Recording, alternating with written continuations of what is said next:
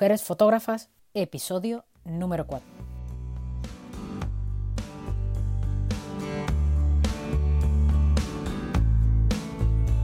Bienvenidos, bienvenidas y bienvenides a este nuevo podcast de fotografía, un programa dedicado a la mujer fotógrafa, a su fotografía, a su trabajo, su estilo y su propia visión, un lugar de charla entre mujeres fotógrafas de una manera sencilla, amena y divertida.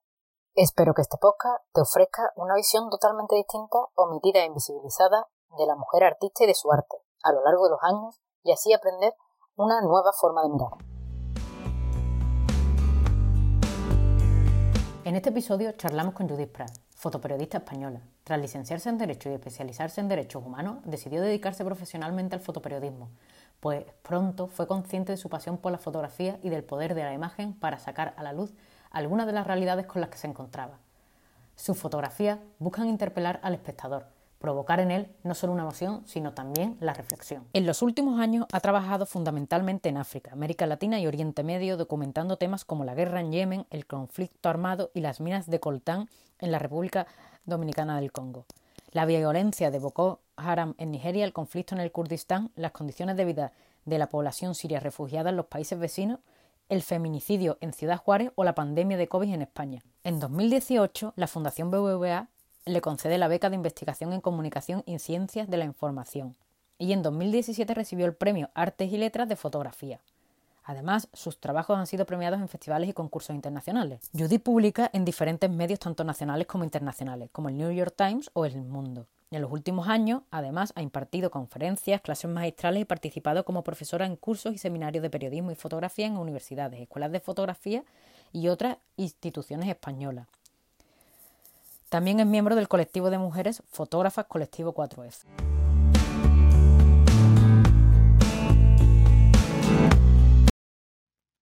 Eh, buenas tardes, Judith. Em, quería eh, empezar esta, entrevista hablando un poco de este último em, trabajo que habéis hecho, es el COVID Fotodiario. Básicamente porque además yo he ido a la exposición, he tenido el placer de, verla, sé que se va a, exponer en, varios, en varias ciudades.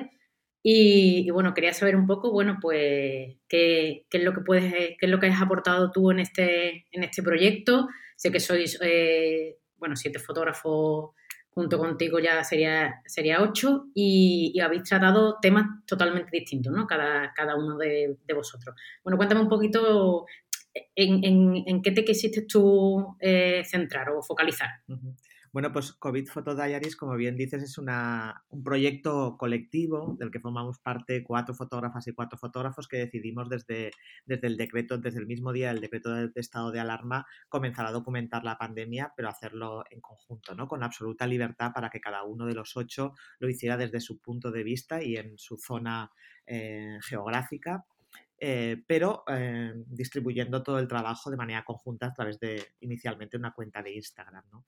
Y comenzamos pues eh, fotografiando prácticamente nuestro propio confinamiento, ¿no? porque al principio ni siquiera sabíamos si íbamos a poder salir a la calle a fotografiar. ¿no? Luego ya pues bueno, se nos declaró servicio esencial, pudimos salir a trabajar y, bueno, íbamos capturando esas imágenes tan inauditas ¿no? de, los primeros días. Pero yo tenía la sensación de que corríamos el peligro de, de quedarnos en fotografiar solo lo extravagante, ¿no? Y yo además tampoco estaba muy acostumbrada a, trabajar buscando la foto del día, ¿no? Eh, yo soy más narradora de historias y me siento más cómoda eh, en esa manera de contar. ¿no? Y enseguida pensé que tenía que, hacer, que hacerlo así también eh, en este proyecto, ¿no? que tenía que empezar a contar historias. Y yo focalicé, focalicé mis historias en, algunas cosas muy concretas, ¿no? y uno era todo el sistema de cuidados que, se pusieron encima de la mesa cuando llegó la pandemia. ¿no? Más allá de los hospitales y de lo que estaba ocurriendo un poco en primera línea de, la atención mediática, eh, que empecé a pensar qué pasaba con esas personas mayores que, no estaban en residencia, sino que estaban en su casa solas, ¿no? Que quién les atendía. Y descubrí todo ese sistema de servicios sociales de trabajadoras de ayuda a domicilio que estaban cuidando a esas personas mayores que vivían solas en casa, ¿no? Y que eran el único contacto que tenían con el mundo exterior. O, por ejemplo, me empecé a preguntar que dónde se estaban confinando los que no tenían casa.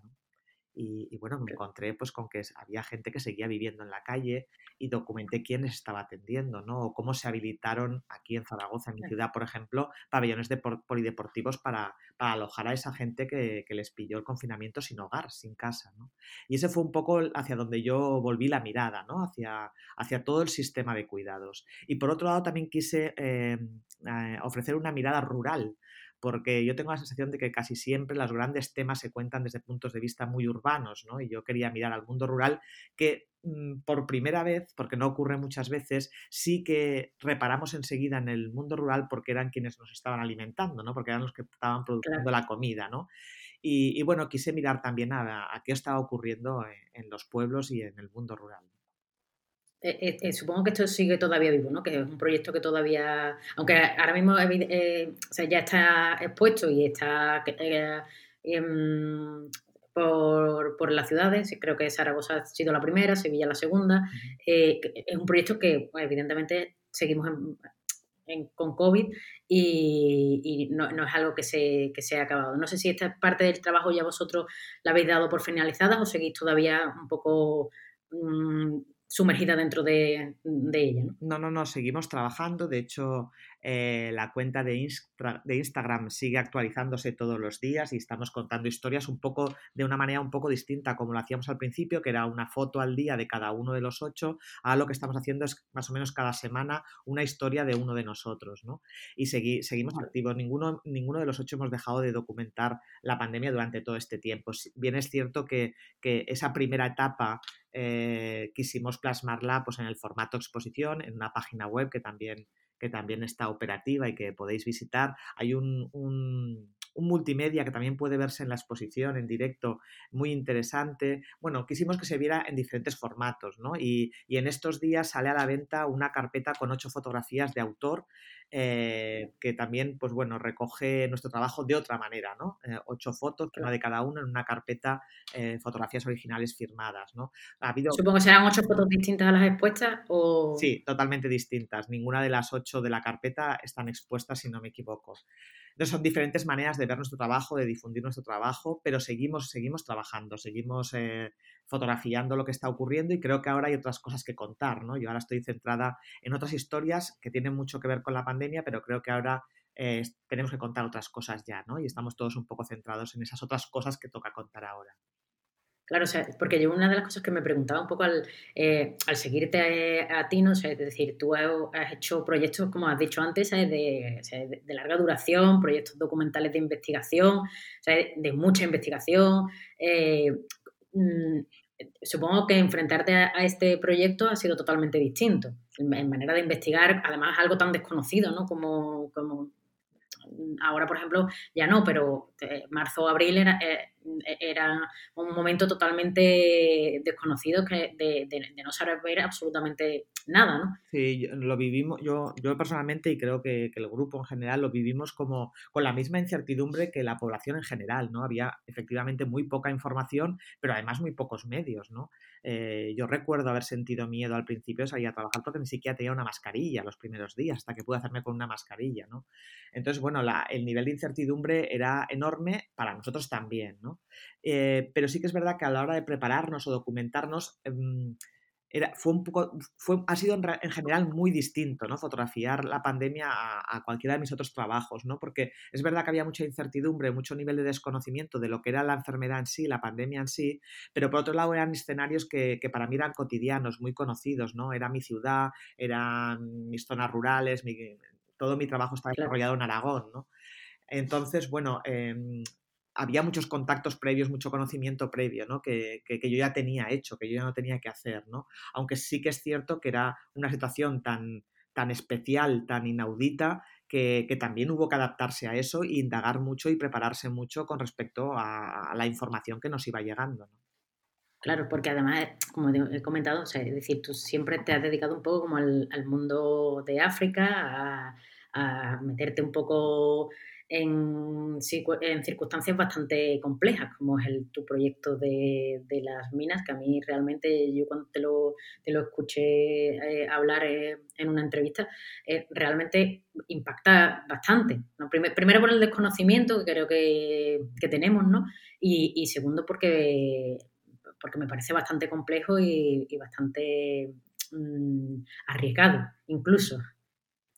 Cuéntame un poquito sobre ese proyecto, porque además es un proyecto que la verdad es que, me, vamos, me, apasionó y aparte, como te he dicho, ¿sabes? Me, parece eh, sorprendente, ¿no? Sorprendente siendo mujer, ¿sabes? Es decir, mm, estamos acostumbrados un poco a ver como a, los fotógrafos sí que son están como más en línea de guerra o más en línea de riesgo pero, pero a mí este reportaje me parece que pone realmente en, esa misma línea. En, eh, aunque sea totalmente distinto, ¿no? Pero sí en, una línea bastante compleja, ¿no? Bueno, las, fotógrafos ahora, las fotógrafas ahora mismo estamos trabajando en todo tipo de contextos y en todo tipo de situaciones, ¿no? No es algo que, haga yo solo, sino que, bueno, es la tónica general entre las compañeras que, nos dedicamos a esto, ¿no? Hay muchas trabajando en, escenarios muy complicados, en escenarios de conflicto o donde hay, hay violencia, ¿no? Sí, e, es cierto, es cierto. De hecho, vamos a tener otra invitada que también está en una zona conflictiva. Sí. En ese sentido, eh, a mí me interesa, siempre me ha interesado mucho contar eh, no solo qué ocurre, sino analizar las cosas desde las causas, ¿no? Creo que tenemos que dar esas herramientas al espectador. Y yo llevaba muchos años siguiendo la guerra en el Congo y, me llamaba mucho la atención, ¿no? Porque una guerra tan cruenta eh, había decaído de las primeras páginas de, de, la prensa, ¿no? Precisamente porque se llaman esos conflictos mal llamados de baja intensidad y digo mal llamados porque, porque la brutalidad eh, que ha desplegado el conflicto en la población civil del Congo es eh, de dimensiones extraordinarias. ¿no?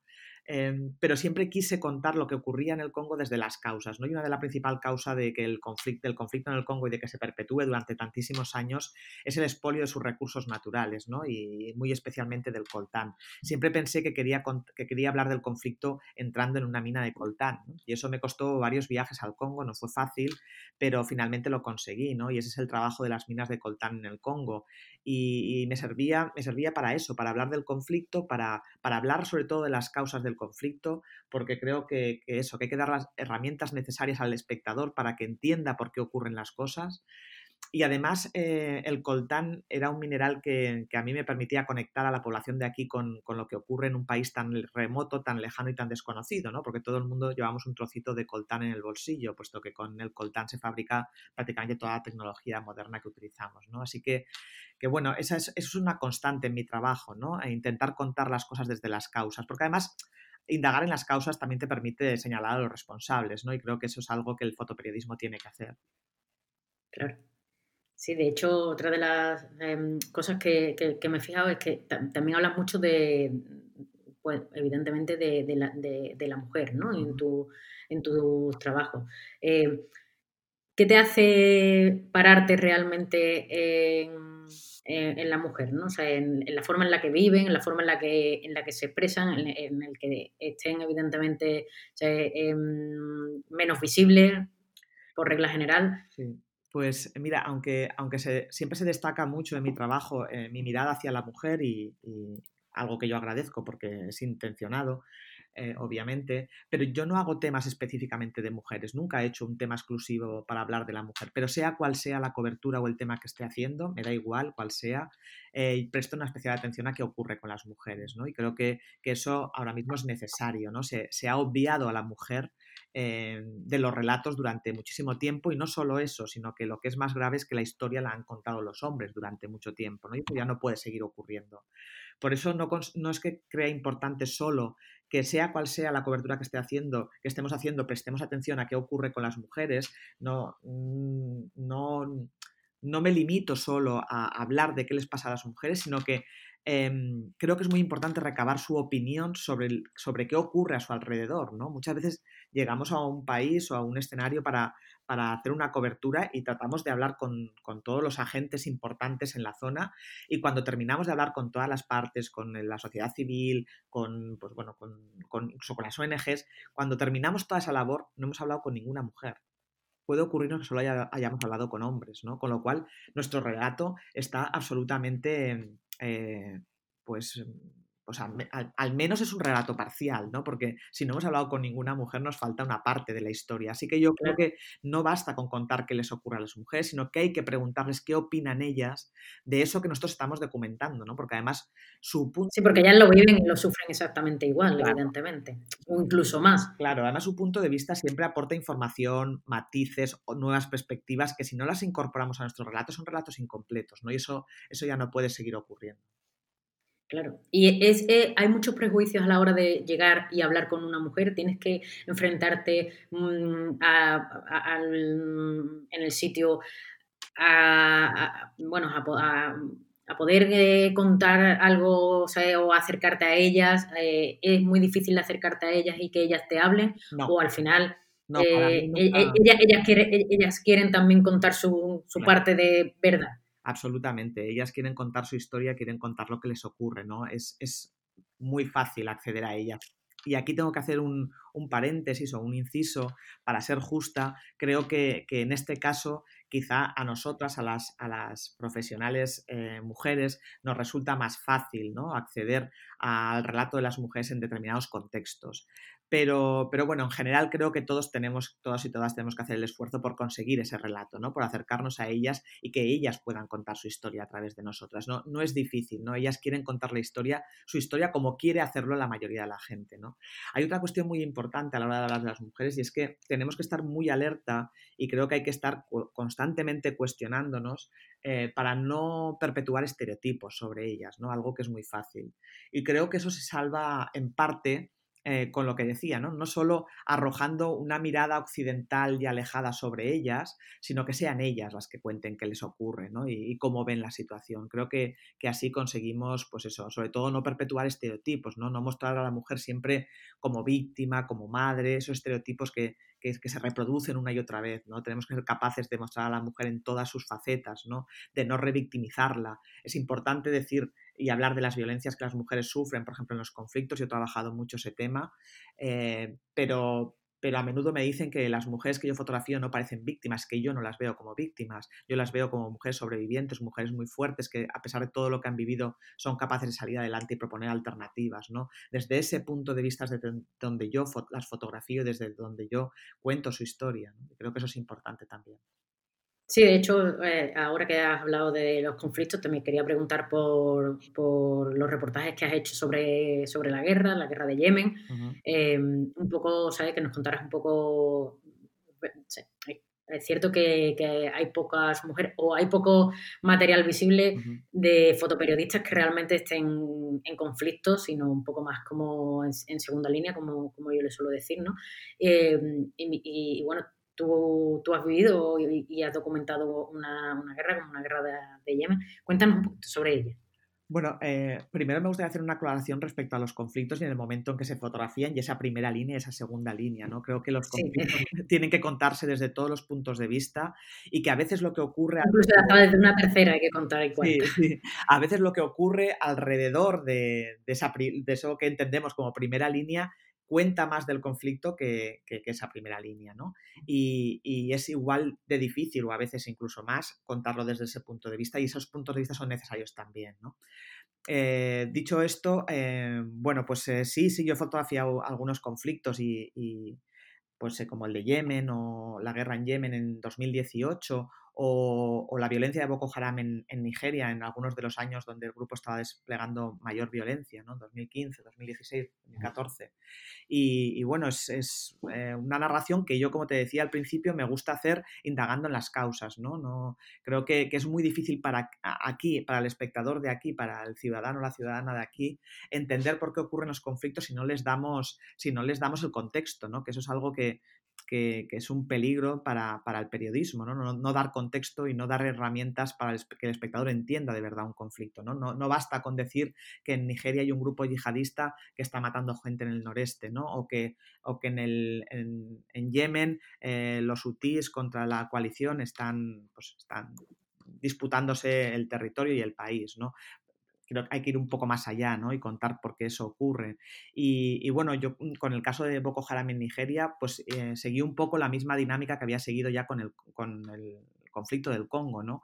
Eh, yo me preguntaba por qué surge en lo que entonces era la, primera, y sigue siendo la primera potencia económica de África, Nigeria, un país eh, rico y, y, moderno en muchos aspectos, por qué surge un, un grupo yihadista allí, ¿no? Y bueno, analizando el país un poco más en profundidad, pues eh, me di cuenta de las enormes desigualdades entre un norte agrícola, musulmán, empobrecido y abandonado por el, por el gobierno frente a un sur rico en petróleo y donde las, las cosas son muy distintas, ¿no? Para la población. Entonces esa diferencia entre el norte y el sur pues genera conflictos tradicionalmente y en el norte nos encontramos con una población joven sin futuro, sin perspectivas y que se siente tradicionalmente maltratada por, los gobiernos y que, bueno, a las que un discurso como el de Boko Haram pues penetra con facilidad, ¿no? Y, creo que analizando todo eso pues somos capaces de entender mejor los conflictos. Claro, vamos, totalmente de acuerdo. De hecho, es una de las frases que, te había leído, el tema de contextualizar, evidentemente, para poder comprender qué, es, lo que, es lo que estaba ocurriendo.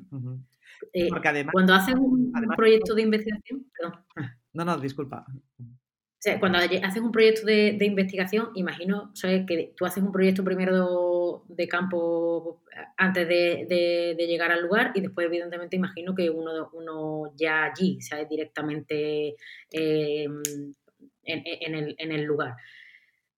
Cuando estás haciendo este tipo de documentación e investigación principal, mm, creo que además te, he escuchado que, por ejemplo, te costó ir tres veces a las minas, como has dicho antes, ¿no? O sea, eh, para poder eh, realmente pues, que te dejaran. Con, los conflictos pasa más o menos lo mismo, es decir, eh, te tienes que ir más de una vez, tienes que tener allí, bueno, pues evidentemente un Em, un contacto para que para que para poder comprender realmente esa situación también sé de, otros fotoperiodistas que realmente pues si no están en el lugar y no están allí viviendo no saben cómo realmente cómo conectar con esas emociones ¿cómo, cómo lo haces tú en, este sentido? Bueno, pues todo eso que has dicho y, algunas cosas más, ¿no? Eh, normalmente sigo los temas durante, yo diría que incluso durante años, ¿no? Eh, ya por un, interés personal normalmente, ¿no? Eh, hay escenarios o, temas que me interesan especialmente y que los sigo habitualmente y probablemente cuando llego al país llevo varios años siguiendo, siguiendo el tema, ¿no? Además de eso, pues en el momento en que decido ir a, documentar una zona en la que no he estado nunca o tal, pues hago, son meses de documentarte, ¿no? De documentarte muy a fondo, no solo de aquello en concreto que quieres, que quieres contar, sino de todo lo que sucede alrededor, ¿no? Cuanta más información tienes de la zona, del país, a todos los niveles, económico, político, social, cultural, pues más fácil te va a resultar entender, ¿no? Yo suelo decir que no se puede contar lo que no se entiende, ¿no? Y para, entender contextos a veces tan distintos al nuestro, hace falta imbuirse eh, mucho en esos temas y empaparse mucho de, todo eso, ¿no? Pero es que además es imprescindible los contactos allí, ¿no?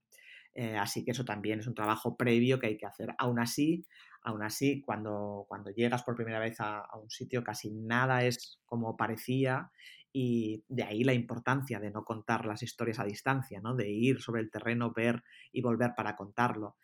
Pero, pero además de eso, yo suelo volver a los lugares donde he trabajado, ¿no? Creo que no, que, es, necesario y además mm, da perspectiva, ¿no? Si no vives en el lugar, al menos hay que ir volviendo, ¿no? Para ver cómo evolucionan las cosas, cómo evolucionan un conflicto o cualquier otro tema, cómo evolucionan con el tiempo, ¿no? Y, porque además se crean, se crean vínculos muy, muy potentes, ¿no? Con, los lugares y con las personas y yo personalmente siento la necesidad continuamente de, volver a los lugares donde ya he trabajado.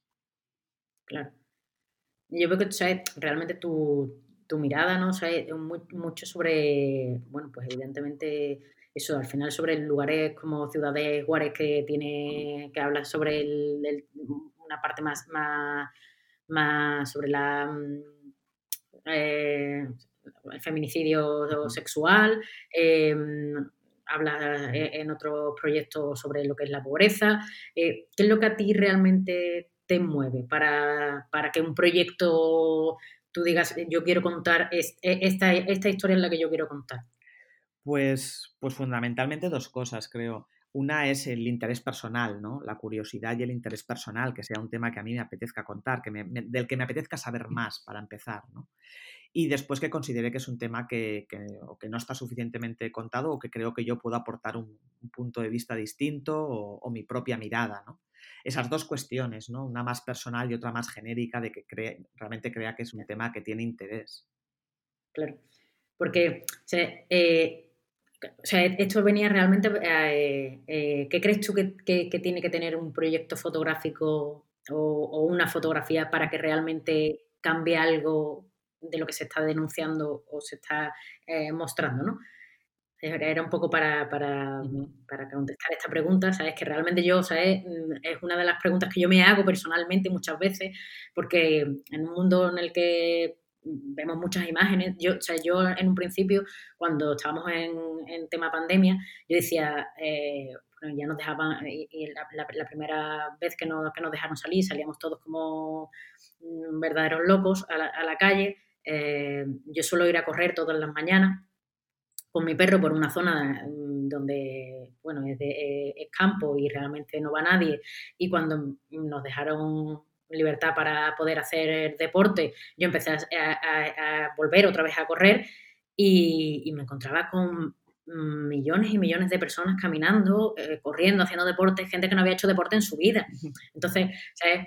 Mm, esto, ¿sabes? Eh, yo decía, tenemos que ver más fotos de, evidentemente, de la pandemia y de lo que está pasando, tenemos que ver más imágenes, eh, no solamente aplaudir, ¿no? O sea, Pero cuando ya ves muchas imágenes, te, te, te pasa la parte contraria y es que ya llega un momento en el que nos da igual.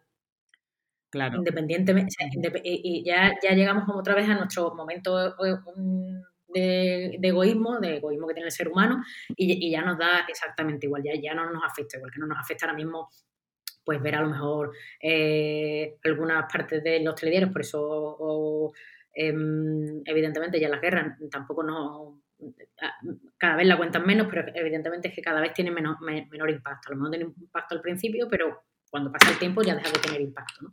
Y un poco era preguntarte eso, ¿no? ¿Qué, crees tú que debe de tener un, proyecto para que, para que conmueva un poco conciencias, para que haga un poco pasar ese, ese pequeño pasito? A lo mejor no, no va evidentemente cambiar conciencias completas, pero sí dar un pequeño pasito.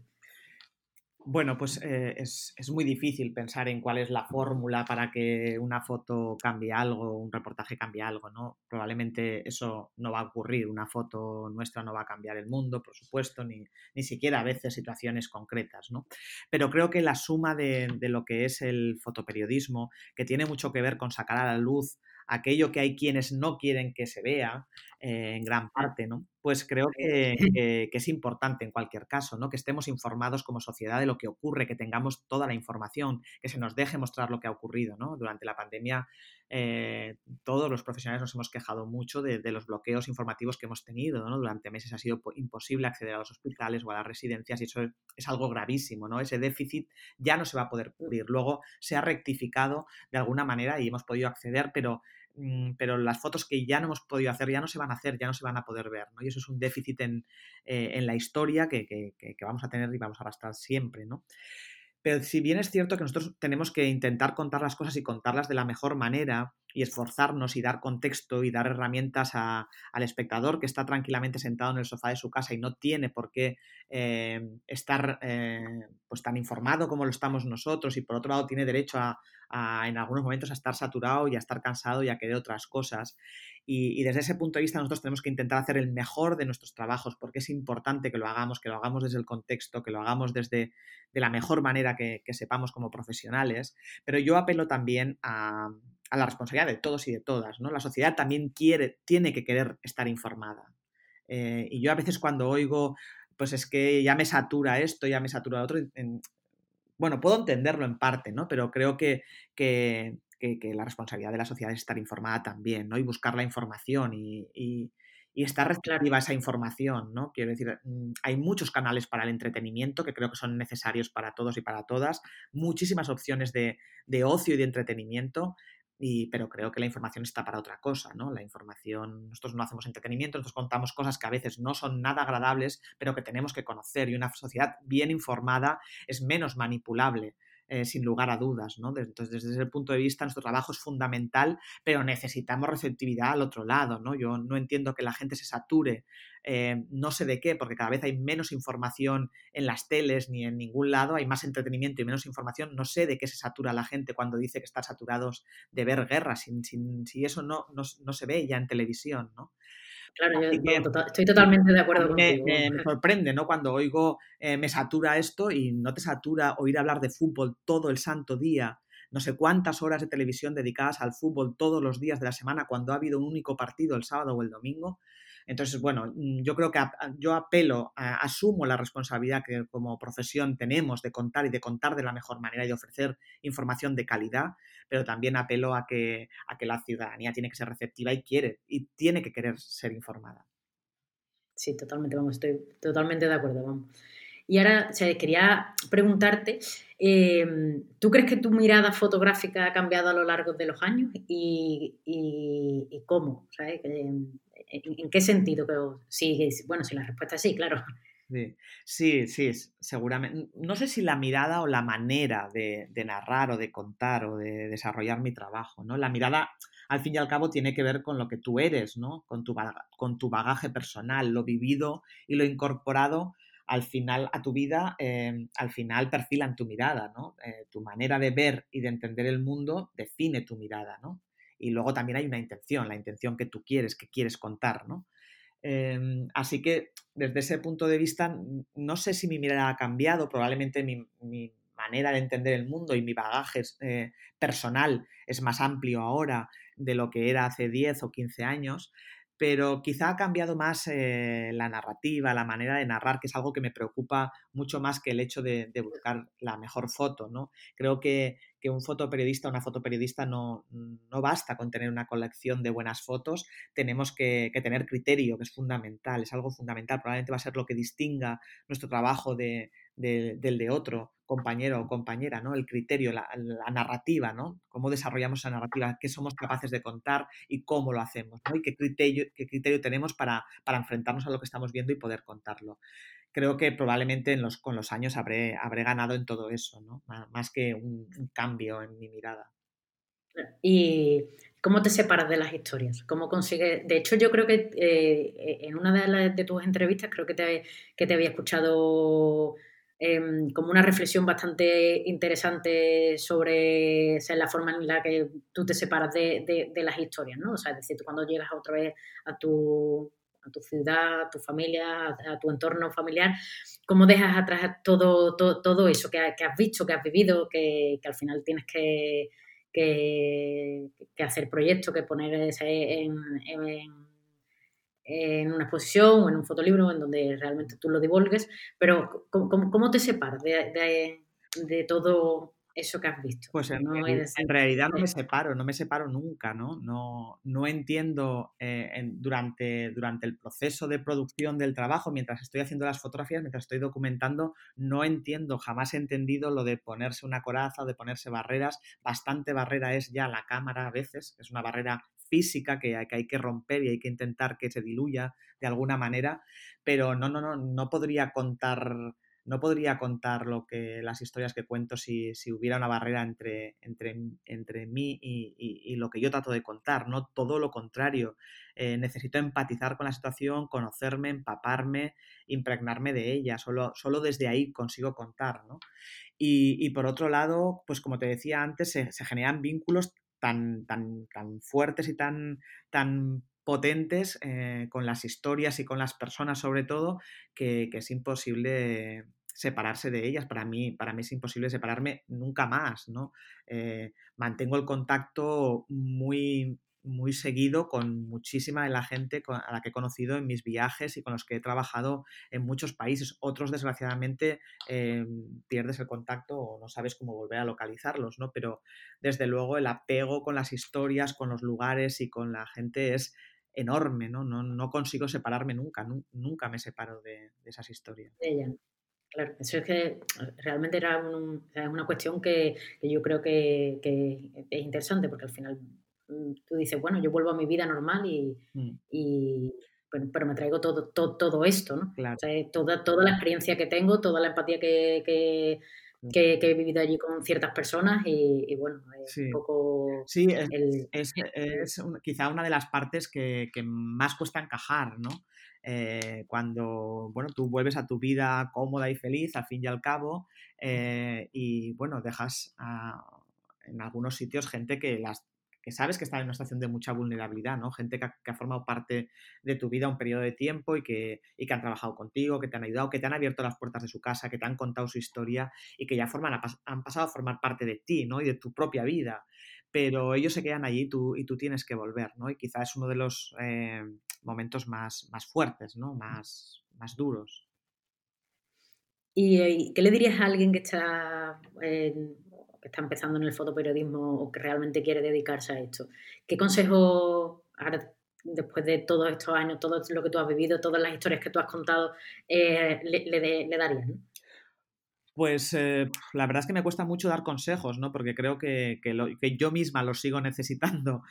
Pero quizá alguna de las cosas que, hemos dicho, ¿no? Eh, que, se documente bien, que, se informe bien, que, tenga mucha empatía con las historias que va a contar, eh, que, saque tiempo para contarlas, que, siempre que se puede que contar con tiempo y con pausa, con detenimiento para poder profundizar eh, y que sean honestos en el relato, ¿no? que, bueno, que cada uno tiene su punto de vista, que, la objetividad absoluta no existe, cada uno narra desde, desde su mirada y desde lo que uno es, pero que sí, que eso no, eso no quita para que hay que ser muy riguroso y muy honesto para contar, para contar lo que ocurre, ¿no? para contar cualquier historia. Eso y quizá porque nos movemos en una profesión que es maravillosa, pero también muy dura, eh, quizá eh, resistencia a la frustración, ¿no? que, hay que tener mucha resistencia a la frustración, que, estén preparados para, para, que muchas veces las cosas no salen como, como, uno ha previsto o que a pesar del esfuerzo las historias no se publican, eh, todo eso. ¿no? Es una profesión que dura, mm, tan, tan bonita como dura, pero creo que, que hacen falta dosis altas de resistencia a la frustración. Sí, y, ah, y, también quería mm, que me contaras un poco qué es el colectivo 4F, cómo se forma, sois cuatro eh, mujeres. Pues el Por eso supongo que es lo de 4F. Sí, el colectivo 4F somos eh, cuatro fotógrafas eh, aragonesas, las cuatro, que, decidimos juntarnos un poco, pues, no sé, ante, ante esa soledad de, la fotógrafa a veces, ¿no? que que trabajamos muchas veces solos y que hay un, procesos largos y complicados en soledad y decidimos juntarnos pues para compartir todos esos espacios, pero también pues con, otras perspectivas, ¿no? Con las de eh, potenciar la fotografía en nuestra comunidad autónoma, en Aragón en este caso, y generar, generar cosas en torno a la fotografía, ¿no? Y bueno, en estos años eh, pues hemos traído desde pues, fotógrafos de primera línea a enseñar su trabajo y, y a, dar talleres a, la ciudad, Zaragoza. Eh, hemos montado una de las exposiciones con más visitas en la capital en los últimos años, que fue Cierta Luz, una, exposición que comisariamos desde el colectivo y que, y que reunió el trabajo de 52 fotógrafas aragonesas, desde las pioneras hasta las actuales, y que fue un auténtico éxito de público en uno de los lugares más emblemáticos de la ciudad, La Lonja. Y, bueno, hemos hecho un montón de actividades, ¿no? Y, en ello seguimos. Este año ha, tocado parón, como en tantas otras cosas, pero, pero seguimos ahí. ¿Y el tema, el COVID te ha parado algún proyecto que tuvieras, eh, bueno, que estuvo, no sé si estabas trabajando en un proyecto, te pilló aquí en, en, en España, estabas afuera y volviste? Pues eh, el, decreto de estado de alarma me pilló prácticamente sacando billetes para Yemen y para Colombia, que eran dos viajes que tenía que hacer de manera inminente, ¿no? Iba a viajar en marzo a Colombia y a la vuelta en mayo en, a Yemen, ¿no? Y me pilló literalmente sacando billetes y cerrando, cerrando viajes, ¿no? Que por supuesto tuve que cancelar y, que siguen cancelados o pospuestos, ¿no? Eh, espero poder retomarlos eh, en 2021, que bueno, prácticamente seguro que sí, de una manera o de otra, pero sí, como, como a todo el mundo, eh, la pandemia supuso un parón enorme para muchas cosas, también para exposiciones. Yo tenía que inaugurar en, en abril eh, mi último trabajo, Matria, que, recoge mi trabajo de los últimos dos años en, cinco países distintos del planeta documentando eh, conflictos en torno a la tierra y, los derechos de los campesinos. ¿no? Y tenía que inaugurarse en abril, estábamos eh, cerrando la producción de la exposición cuando se decretó el estado de alarma. bueno, finalmente tuvimos suerte y se pudo inaugurar en julio, ¿no? Cuando, cuando volvieron a abrir los museos y a pesar de que aquí en Aragón la situación era muy complicada porque ya en verano tuvimos la segunda ola, nuestra segunda ola fue en verano, nosotros vamos ya por la tercera, pero pudo inaugurarse y con control de aforos y demás, los museos son lugares seguros, ¿no? Donde es muy fácil controlar el aforo, eh, donde es relativamente fácil pues mantener las distancias y, a pesar de que estábamos en plena pandemia, funcionó maravillosamente bien la exposición y mucha gente pudo verla, ¿no? Y ahora, a partir de, enero ya se va a poder ver también en otras ciudades. Supongo que ya cuando nos estabilicemos un poco volverás un poco a, entonces a, estos proyectos, ¿no? A seguir y... Sí, sí, seguro. Eh, este año toca, toca reemprender todos los, todos pues bueno, las, producciones, pendientes, desde luego, y continuar con, la difusión de, todos los temas que hemos trabajado este año. Mm, pues muy bien. Pues nada, ya sabes, para ya para terminar, eh, igual que le he preguntado a tus compañeras, para eh, obviar un poco y conocerte un poquito más así de manera personal, pues me gustaría que me recomendaras un libro, una película y, una canción. Madre mía, es muy difícil eso, ¿eh? Uno. Mm, Uno nada más. no, recuerdo quién, creo que me dijo un disco, o sea, como un disco completo, ¿sabes? En vez de una canción. Sí, no sé. Pero... A ver, me cuesta mucho sobre todo elegir un libro, ¿no? Porque hay, mm, entre mis favoritos, quizá haya 100, ¿no? No, no uno, pero, pero no sé, El Gilguero de Donna Tartt, por ejemplo, o cualquier libro de Amelie Nothomb o de Chimamanda Ngozi Adichie, no sé, em, cualquiera de, los libros de ellas eh, me encantan, ¿no? Eh, pues una canción, no sé, alguna de Love of Lesbian, Segundo Asalto, por ejemplo, de Love of Lesbian. Y, películas me pasa como con los libros, ¿no? Que hay un montón que, me vienen a la cabeza inmediatamente, pero algunas de las últimas que he visto, y eso que este año no ha sido, pues bueno, tampoco ha podido haber muchos estrenos y demás, pero algunas de las últimas películas que pude ver en el cine o que he visto en este último periodo a través de algunas de las plataformas, pues no sé, Parásitos o, o Border, que es la vino hace mucho y es una película deliciosa que, recomiendo mucho. Sí, yo la verdad es que mm, yo en cambio creo que me he visto un montón de películas porque gracias al, parón pandemia eh, me he dado de alta en filming. Da, eh, da, la casualidad que realmente ha puesto un montón de festivales. Y, me he visto a lo mejor pues documentales que como no vayas a festivales no, no puedes verlos, no mm. puedes acceder la verdad que me ha dado, ah, por, esa parte, bueno, pues incluso además animo a todo el mundo a que, mm, porque filming realmente te da una profundidad y una perspectiva totalmente distinta a, otras plataformas, ¿no? Mm. De, entretenimiento, por así decirlo. Pues bueno, Judith, muchísimas gracias por haber estado con nosotros, por conocerte ahora un poquito mejor. Y nada, con esto me despido dándote eh, las gracias. Pues muchas gracias, Beatriz, un placer.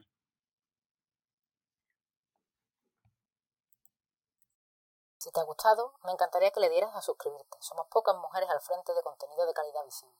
Si quieres saber más de nuestra protagonista de hoy, entra en www.beabaz.es en el apartado de blog y te dejaré las notas adicionales. Y si quieres apoyar el programa, puedes invitarme a un café por solo un euro y contribuir en la medida de lo posible. Juntos, juntas y juntes podemos descubrir una nueva forma de mirar el mundo. Soy Bea y nos